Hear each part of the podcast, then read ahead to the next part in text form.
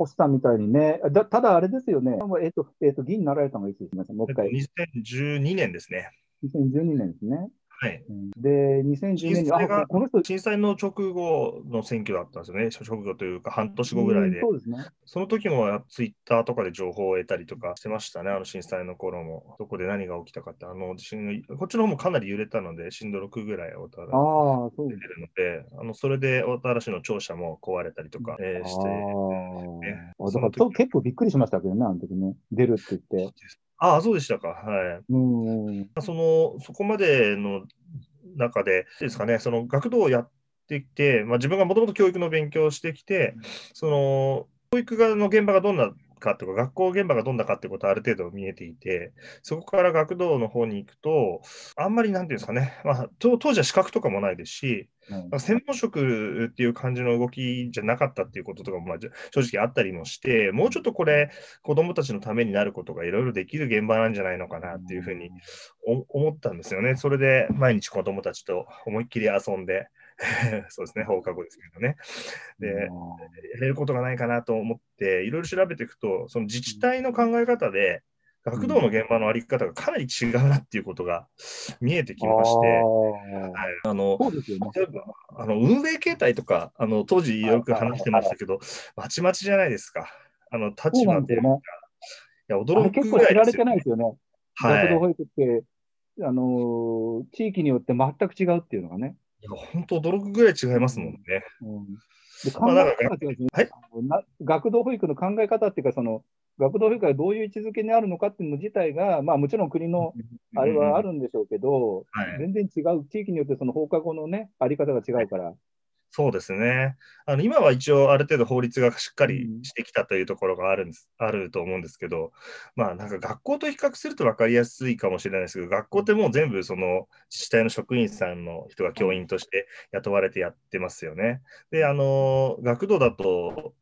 市の職員さんがやってるっていう、小金井なんか今でもそそういう方もいらっしゃるんですっけ？市の職員さんで。えっ、とね、4学童、9学童あるんですけど、はい4学童は、あのーまだ市がやってるので、はいうんなんで、あのーそれはそのままですね。ああ、そうなんですね。その市の職員さんが言われてるって非常にレアケースだと思うんですよね。で、うん私たちのところは、かなりちょっと、あの、以前は、その、運営委員会という自治会長さんとか校長先生とか、そういう人たちが年に2回ぐらい集まって反抗するみたいな、あの、そういう運営委員会っていうところに委託されていて、実際にはそこに指導員が、あの、ほほぼ全てのことを回していくっていうような感じのののでやってたりして、全然その、待遇も違うし、考え方も違うし、求められてることも違うっていう状況でしたよね。ね。もうまあ、今も随分多分地域差はあるんだと思いますけど、やっぱりその、それを知っていく中で、うん。あの、もうちょっと、これ自治体の考え方が変われば、子供たちにとっていい学童とかになって、変えていけるんじゃないかっていうところが、僕は思いの中で、どんどん強くなってきまして、それで議会の傍聴に行くようになったりしてあ、議員さんに会いに行ったりしてっていう流れだったんですよ。はい。うん。まあ、その議会傍聴行ったら、まあ、当時の最年少が、まあ、50歳だったんですよね。50歳の方で、あのーまあ、職業の構成も3分の2の方が農家あの方で、残りの方が自営業みたいなところで、教育関係とか福祉関係は一人もいないっていう状況だったので、福祉はいらっしゃったのかな、NPO とかやられてる方が。まあ、そういうことがあって、自分の関心のある話題を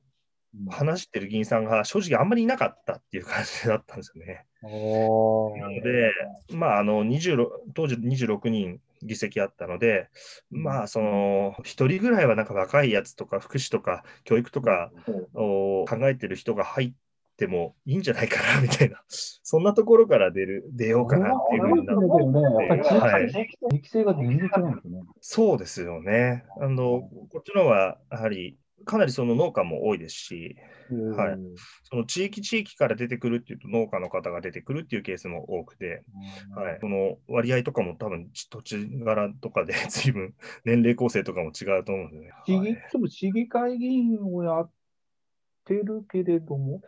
はい。やってるけれども、他の商売もやりながらということなんでしょうかね、そういう人たち。あそうですね。あの、というより、兼業の方がほぼ全員っていう状況なんですよ、こちらかというと。はい。あの、他の方ではどうかわからないんですけど、いやもちろん、ああの、兼業は当然ね、はいあるそうですね。す。はい。うんうんまあ、あの、兼業ベースに制度設計がされてるっていうのが多分作られた時のあれみたいですよね。はい。なので、僕もパートっていう形にはなりますけど、学童で入って、あのまだいるっていう感じです。はい最初でもトップで当選されてませんでした？そうですね、はい。あー1期目トップで、2期目が無せあの無投票だったんで無投票だったんですね。3期目は 4, 4番目で当選をさせていただきました。はい。まだちょっと若手が少ないので頑張っていこうと思います。はいいや、本当にね、それはあの思いますけれど、この間、あのスーパークレイジー、ちょっと話変わっちゃう。スーパークレイジー君とかね。はいはい。でもね、は話見てるとね、すごい真面目でね、いいですよね。ちょっと気になります、どんな人か。気になりますよね。あの、あの公約真面目ですしね。で、ご本人。僕ちゃんと見てない。ご本人しっかりお話しされてるし、うん、だから若い人がね、あうんの真剣に、なんていうんですかね、政治っていう、まあこれからは見てないとわかんないですけどね、本当に、そういうことどうどうなのかわかんないけれども、でも、あのそういう今までに選挙にね、行ったことない人なとか巻き込んでね、できればいいなとは思います。やっぱり、もちろんその小樽もそうなんでしょうけど、小金井もね、やっぱはり、もっともっと、